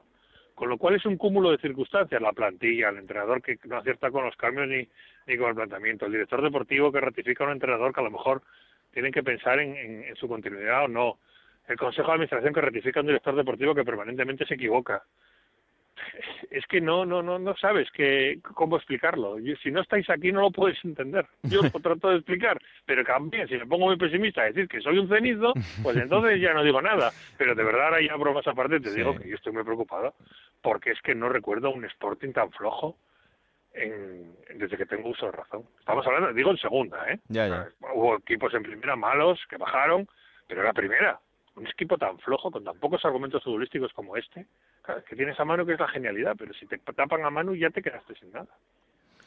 Pues eh, por una vez en la vida diré que es que Juan no es que sea pesimista, es que bastante realista. Pero bueno, eh, vamos a ver si esto en las próximas semanas toma ¿Sabes lo que dice? Un pesimista es un realista bien informado. Bueno, en tu caso depende de las veces. Bueno, sí, es que soy un poco tostón, pero bueno. Un poquito. Pero, ya venía yo diciendo que esto... Ya, ya, ya, ya, ya, sí, sí. Ahora saca el, cuaderno de las facturas, lo puedes ir sacando. Solo me, solo me ilusiona cuando hablo con Chisco. No me extraña. Sí, porque Chisco, que sí es verdad que es un poco más optimista que yo, hasta hundido. Entonces, cuando hablo con él, digo, ah, pues no estoy tan mal. O sea, él está en la UBI y yo estoy ahí ah, pues, valorando si pasamos a UBI. Bueno, mientras esté en planta no estoy mal.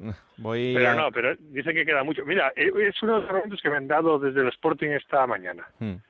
eh, Me han dicho, mira lo veo, cambié de entrenador y qué. Ya.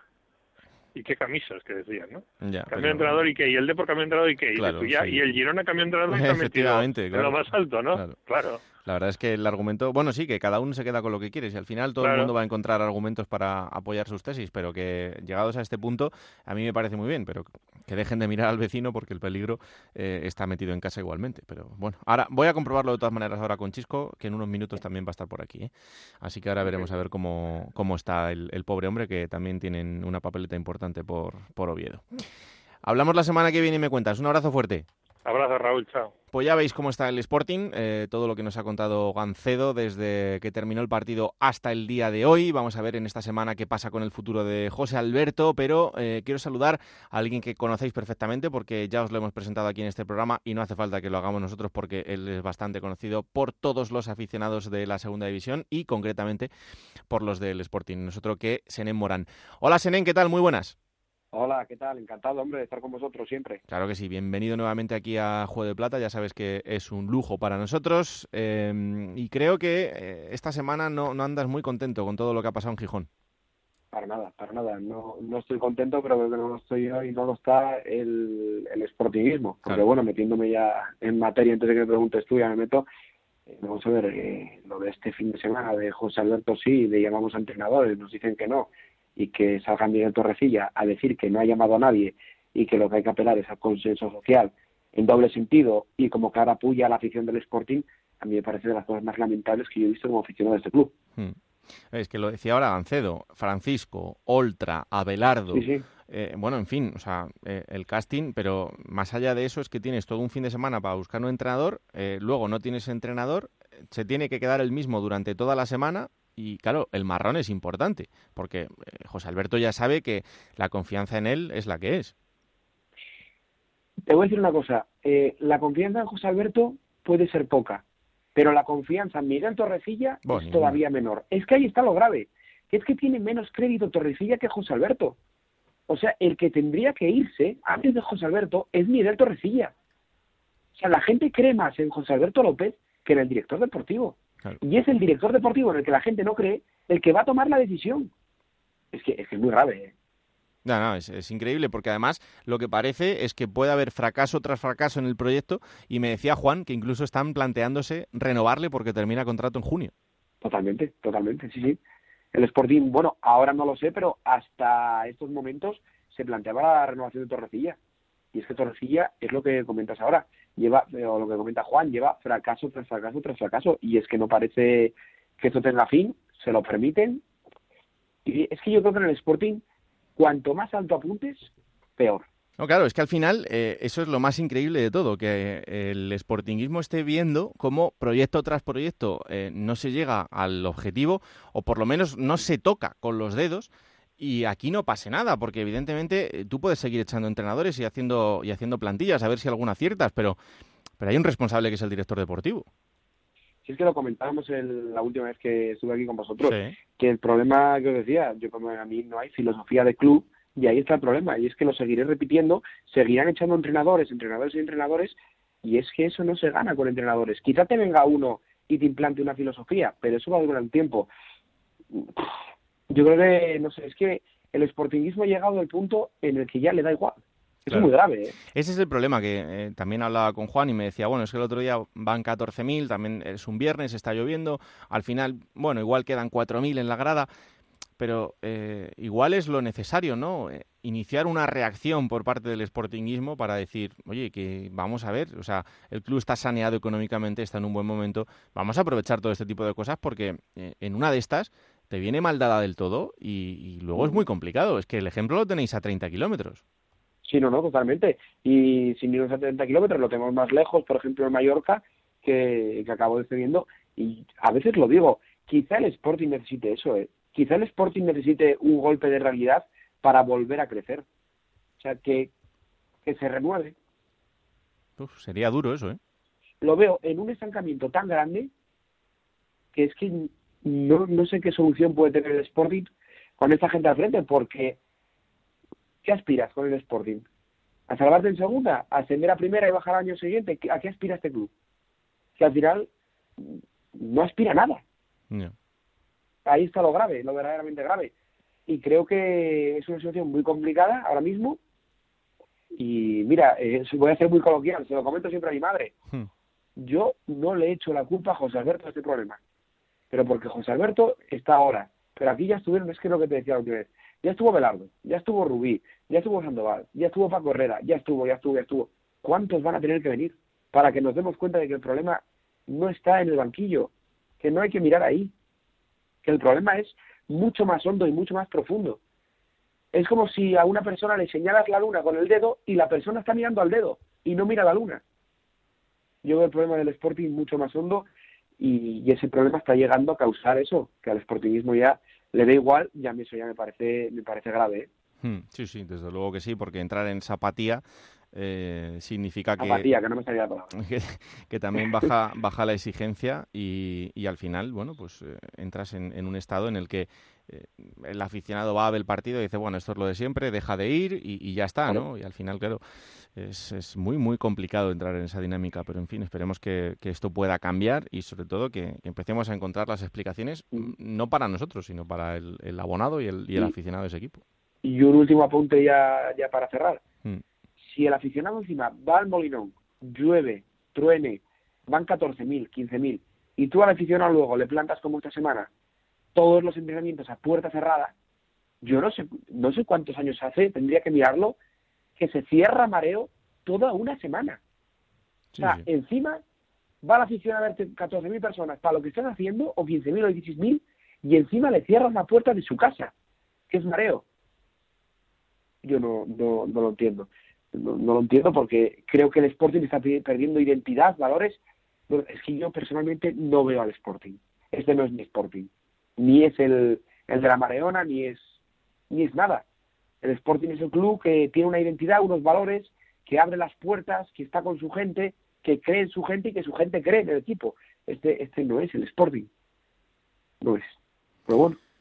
Pues eh, que- para que veáis, alguien que conoce bien y que le duele este, este equipo, pero es que es la realidad a día de hoy. Esperemos que esto sea solo eh, Hombre, una cosa momentánea y que, que el equipo Y pueda ir sinceramente, ojalá, ojalá que José Alberto gane Andúba y ojalá que José Alberto esté aquí 20 años en el Sporting. Ojalá. Y que se implante una filosofía, pero es que lo veo prácticamente imposible y no le echo la culpa, repito, a José Alberto Hmm. ni a los jugadores que para mí en este caso eh, serán culpables, pero ya van muchos años, muchas decepciones y ya había otros jugadores y otros entrenadores. Pues sí, esta es la realidad del Sporting que también nos cuenta Senem Morán. Un placer, como siempre, ya sabéis que tiene su canal de YouTube increíble en el que veis todos los resúmenes de los partidos. Eh, esta, Claro semana, esta semana sale un manguta por ahí hablando del rayo, así que no os fijéis mucho en él. Todo lo demás está perfecto. Senem, un placer como siempre. ¿eh? A vosotros, gracias. Un abrazo. Bueno, y por último, como os decíamos, vamos hasta Oviedo. Eh, ya veis cómo ha sido la situación del Sporting durante todo el fin de semana, pero es que en Oviedo la verdad es que las cosas no han ido mejor. El conjunto de Javi Rozada jugaba frente a la Unión Deportiva Las Palmas, caía 3-1, la verdad que en un gran partido además de la Unión Deportiva Las Palmas, con dos golazos de, de Jonathan Viera. Eh, y la situación del Oviedo pues es bastante complicada. Vuelve otra vez a posiciones de descenso, es penúltimo en la clasificación y tiene 15 puntos. Oviedo, Chisco García, ¿qué tal? Muy buenas. Hola Raúl, ¿qué tal? Muy buenas. Bueno, pues hablaba ahora con Gancedo y me decía, lo único que me consuela es que luego habló con Chisco y la cosa pues está peor porque el enfermo nuestro está en planta y el suyo pues anda camino de la UBI. Yo le he dicho que mal de muchos consuelo de tontos, pero oye, que- Bueno, es lo que tiene, es decir, y evidentemente la situación del Sporting es un poquito menos grave por, por ver al vecino, es decir, ver al Oviedo penúltimo. Los males de un equipo que lógicamente también está, bueno, pues muy lejos de lo que serían sus objetivos. Pero es que es cierto, ¿no? Yo estos días hablaba con, con Juan y, y, bueno, pues yo te voy a exponer una situación y tú me dices si hay motivos para estar preocupado o hay motivos para ser optimista.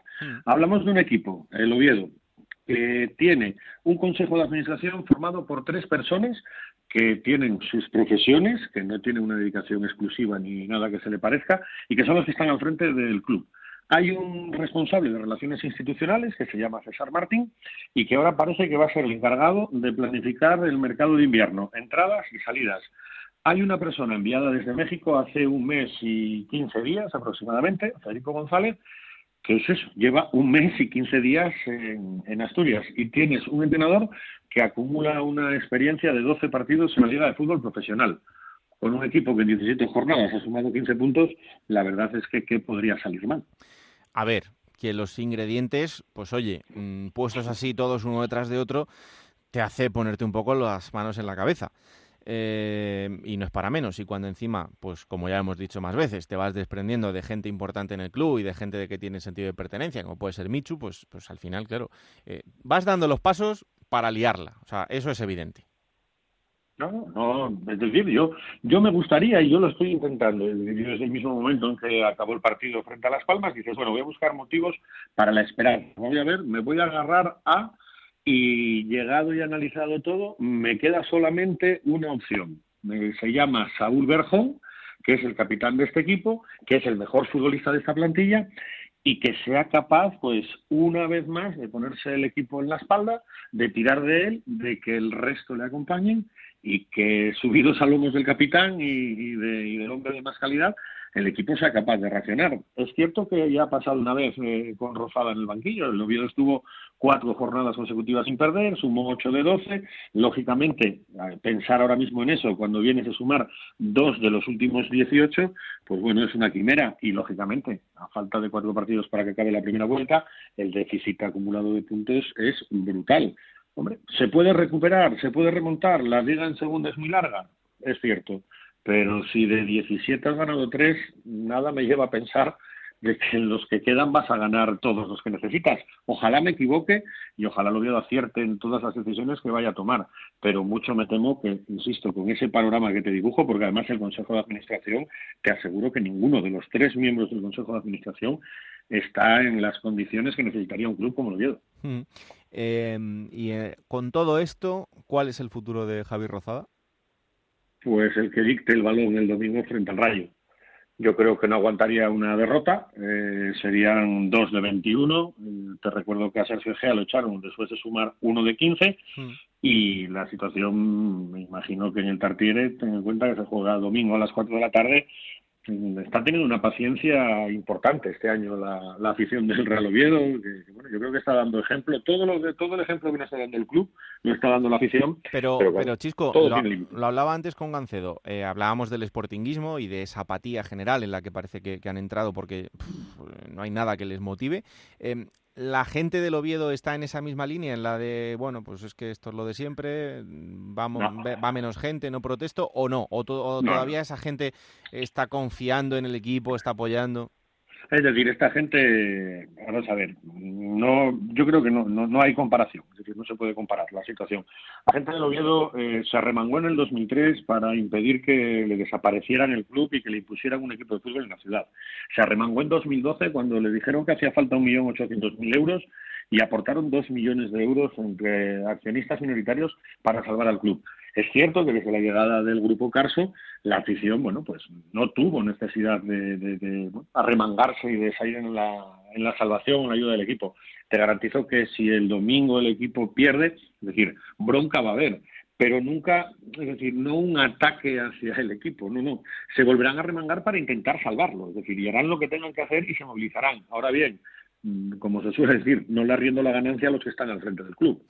Es decir, porque lógicamente tendrá que haber un responsable. Es decir, este club en el último mes y medio mm, va de bandazo en bandazo y probablemente Joaquín del Olmo fuera un auténtico desastre. Ya, ya no, es decir, ya te voy a comprar esa, esa burra, pero por lo menos había alguien a quien dirigirse en el club. Había una cabeza pensante, había alguien que podía ser responsable. Tú a día de hoy, y yo es que a día de hoy, sinceramente, yo te digo que si necesito dirigirme al club, no sé con quién tengo que hablar. No hay un interlocutor. Con lo cual esa es una situación y, ante eso dices, ¿y quién va a firmar el director deportivo? Lo has vivido. Es decir, se ponen a hablar con Rubén Reyes y a hablar con el Rayo Vallecano y hacen un ridículo, bueno, pues espantoso. Llevan un mes y medio para intentar firmar un director deportivo. Yo, creo que eh, han hecho un casting en un hotel y se han entrevistado con cinco o seis directores deportivos a la vez, dando cita como te va al médico. Hmm. No me parece que sea de recibo, ni que sea presentable, ni que el Oviedo lo merezca. Por eso te digo, si la cosa se tuerce un poco más en lo deportivo, se volverán a remangar los aficionados y me imagino que le dirán a Arturo Elías Ayú, por favor, ponga al frente del club a alguien y a alguien que lo pueda gestionar. Mm. Y además, en el caso de los directores deportivos, pues eh, no sé cuánto tiempo podré tardar en hacerlo, pero en algún momento contaré cómo ha sido esa negociación con, con, el Rayo y lo que ha pasado durante estos días. Algo que desgraciadamente de momento no, no puedo hacer, pero la verdad es que no deja en muy buen lugar eh, por parte del conjunto betense y de cómo, de cómo ha sucedido todo en los últimos días. Pero bueno, en fin, ya, ya haremos otro capítulo del libro en otro momento cuando podamos, Chisco. Nada, no te preocupes que, escucha, tranquilo que vas a necesitar cinco o seis tomos. ¿eh?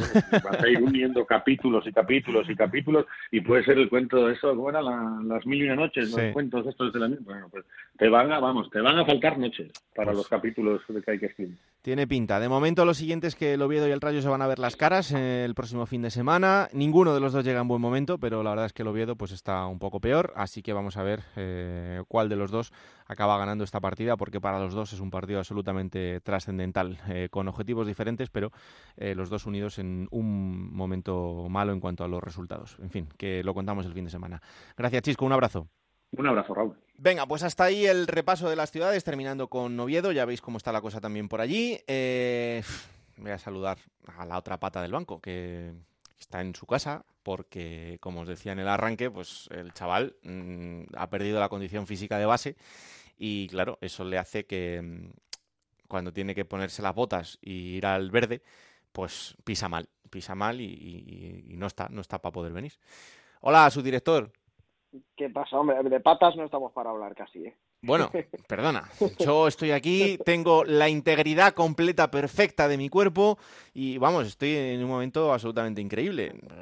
Tú estás regular, claro. ¿Sabes qué pasa? Que cuando nos metemos Raúl a hacer de futbolista, pues pasa. Claro, claro, No estamos preparados ni capacitados para hacer lo que hacen los futbolistas profesionales y bueno, pues Totalmente nos ausentamos por diversos problemas. bueno, te va a permitir esto un poco, primero tener un poco de cuento unos días y después ver un poco el fútbol más tranquilo, que, oye, eh, pues lo agradecerá el programa, básicamente. Sí, el programa gana y yo seguramente también gane, ¿eh? porque así veo todo con más perspectiva y disfruto de lo que es la segunda división, que, joder, a mí la verdad, Raúl, hay una cosa que este fin de semana, sobre todo lo del Cádiz, ya toma una forma muy seria, ¿no? Porque el partido que lo tiene que remontar, eh, cómo además se ve ese hambre que, que, no ha perdido y ya llevamos mucho de campeonato, esa lucha que tiene, hmm. y que en situaciones así adversas también se reponga, no sé, es muy pronto, pero es que este Cádiz tiene, tiene una, una pinta muy parecida a equipos que hemos visto ascender en los últimos años, y yo creo que es un signo muy, muy positivo. Sí, sí, totalmente. ¿Del resto algo que destacar? Bueno, fíjate que eh, hemos tenido una jornada que gente como Stuani o Jonathan Viera ha hecho dobletes, mm. eh, es decir, que tenemos delanteros que están haciendo goles, pero eh, tampoco estoy viendo, ya llevamos un tramo de campeonato que yo creo que se puede evaluar, se puede analizar, que haya ataques poderosos en esta liga, ¿no? Estamos viendo muchos empates, muchas buenas defensas que están anulando a las delanteras y quizá eso es un poco lo que se echa en falta, ¿no? Ataques poderosos, eh, quizá el del Girona puede ser por nombres y, por hombres el, equipo que más eh, pólvora tiene arriba, pero eh, yo he hecho un poco en falta eso, ¿no? Creo que hay un poco déficit de, ataque en, este, en esta liga Smart Bank, a pesar de que, insisto, hay buenos delanteros y hay gente que está haciendo goles, como este fin de semana hemos visto Stuani y Jonathan Viera. Mm, desde luego. Bueno, pues vamos a jugar un poquito, ¿no? En Onda Cero, la Liga Juego de Plata Hamel, el primer campeonato oficial de Juego de Plata en Futmundo. Te advierto que estoy en mi mejor semana. A ver, a ver. 52 puntos, ¿eh? Hombre. Cuidado. Está, muy, pero que muy bien. Eh, eh, te he ganado, eso sí. He hecho 70 vaya por Dios, vaya por Dios. Pero ¿cómo que 70? ¿Pero a quién tienes tú ahí? 70, pues tengo a Karim Yoda que me ha dado 17 puntos. Ha marcado Luis Suárez 9 puntos. Eh, Pulido del Huesca 8 puntos. Tengo Alex Fernández del Cádiz que me ha dado 9 puntos. En fin, tengo gente, gente importante. Ahora, no tengo a tanta gente como Damián Fernández que con 101 puntos ha ganado la jornada es de las jornadas con las que más puntuación se ha ganado. 101 ¿eh? Eh, puntos de Damián Fernández se ha llevado esta jornada en la Liga Mundo de Juego de Plata y en la clasificación general, Raúl, 1.166 puntos tiene Juan Antonio Burgos, que sigue siendo el líder, seguido muy de cerquita por Guati González, 1.127 puntazos. Y como decía, es una jornada en la que ha habido muchos futbolistas con muy altas puntuaciones mm. y en ese once ideal que tiene Juego de Plata en esta liga de Mundo Fíjate, dos jugadores con 17 puntos. Uno Yoda, que lo tenía yo, Sí. otro es Tuani. Sí, lo tengo y yo. ha habido dos futbolistas con 19 puntos. Jonathan Viera, el jugador de la Unión Deportiva Las Palmas, y el futbolista que juego de plata en esta Liga Mundo ha elegido como el mejor de la jornada, Iza Carcelén, el futbolista del Cádiz, 19 puntazos también. Pues sí, desde luego que muy merecido. Pues ya sabéis, a seguir jugando. ¿Quién te ha dicho que no puedes jugar a ser entrenador de la Liga 1-2-3? Con Juego de Plata, Futmundo y Hamel tienes la oportunidad. No pierdas más tiempo. Únete a la Liga Juego de Plata Hamel y juega con nosotros. Bueno, pues te espero aquí la semana que viene, si te parece bien. Hombre, por supuesto, sin falta. Una jornada te la paso, yo ya no. Bueno, pues recupérate, que es lo que tienes que hacer, ¿eh? Bueno, un abrazo fuerte. Un abrazo, chao. Venga, vamos ahora con el jugador oculto que nos trae Gonzalo Palafox. Estas son las pistas que ha elegido y la semana que viene pues resolveremos. El jugador oculto. Tiene 21 años. Juega de portero. Viene de familia de futbolistas. Esta temporada, salvo en dos partidos que no fue convocado, en el resto ha jugado todos los minutos. El último fin de semana detuvo un penalti y no encajó gol. Ha nacido en Marsella. Tiene doble nacionalidad. Es campeón de Europa. Y cuando solo tenía dos meses, en 1998, su abuelo se tuvo que quedar en casa cuidándole y no pudo asistir a la final del Mundial, en la que, por cierto, participó su padre. Es facilito, ¿eh? Yo creo que es facilito, pero bueno, ya sabéis, tenéis toda la semana para participar y para decirnos quién es el jugador oculto que está buscando Gonzalo y la semana que viene rematamos ahí. Bueno, eh, eso será ya la próxima semana. Por cierto, fin de semana, jornada 18, que va a tener los siguientes horarios. El viernes a las 9 de la noche se abre la jornada con un Numancia Málaga. El sábado a las 4, dos partidos, Alcorcón Huesca y Mirandés Sporting de Gijón. A las 6 otros dos, Ponferradín Albacete y Tenerife Almería. A las 9 de la noche, un partidazo, Zaragoza Girona. El domingo a las 12 de la mañana fue Labrada Cádiz, otro gran partido. A las 4 de la tarde, Oviedo Rayo Vallecano. A las 6, dos partidos, Elche Racing de Santander y Lugo Deportivo de La Coruña. Y a las 8 de la tarde se cierra la jornada con el Extremadura Unión Deportiva Las Palmas. Eso será el próximo fin de semana. Vamos ahora con esa máquina del tiempo que pilota Pablo Llanos, ya sabéis, con los mejores momentos de los equipos de la categoría. Esta semana ha elegido un grandísimo momento y que además les viene que ni pintado porque ojalá que puedan salir de esa zona de la clasificación. El protagonista es el Deportivo de La Coruña.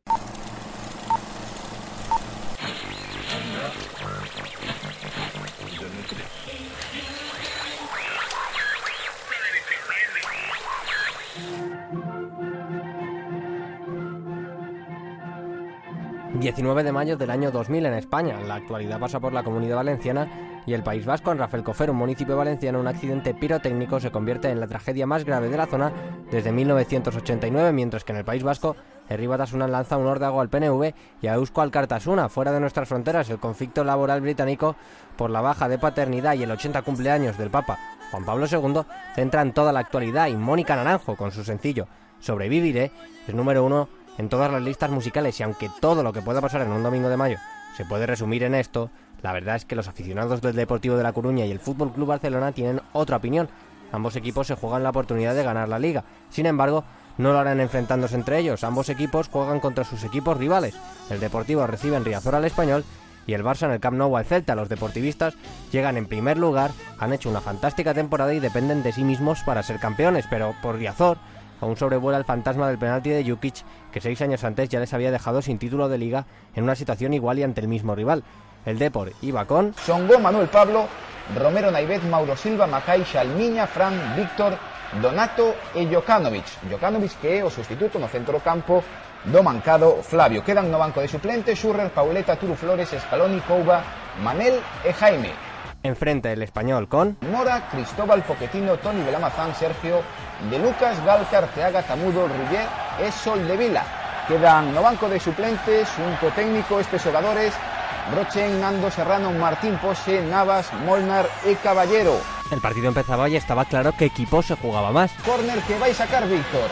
Ateigado Riazor para presenciar este encontro. O testarazgo de Donato Gol.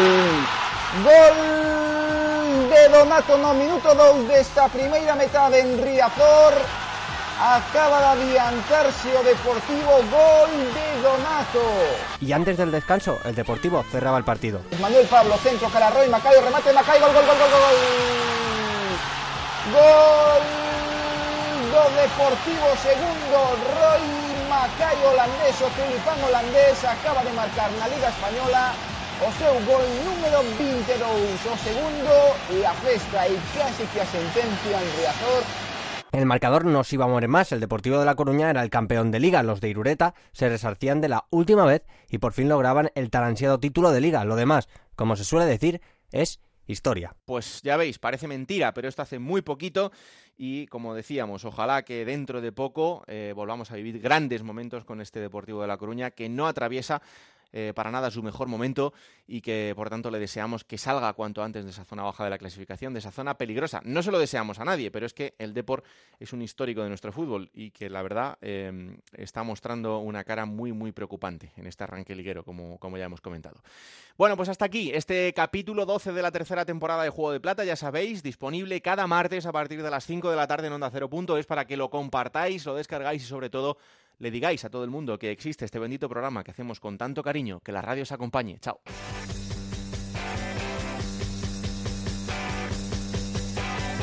Raúl Granado, Alberto Fernández, Ana Rodríguez. Juego de Plata.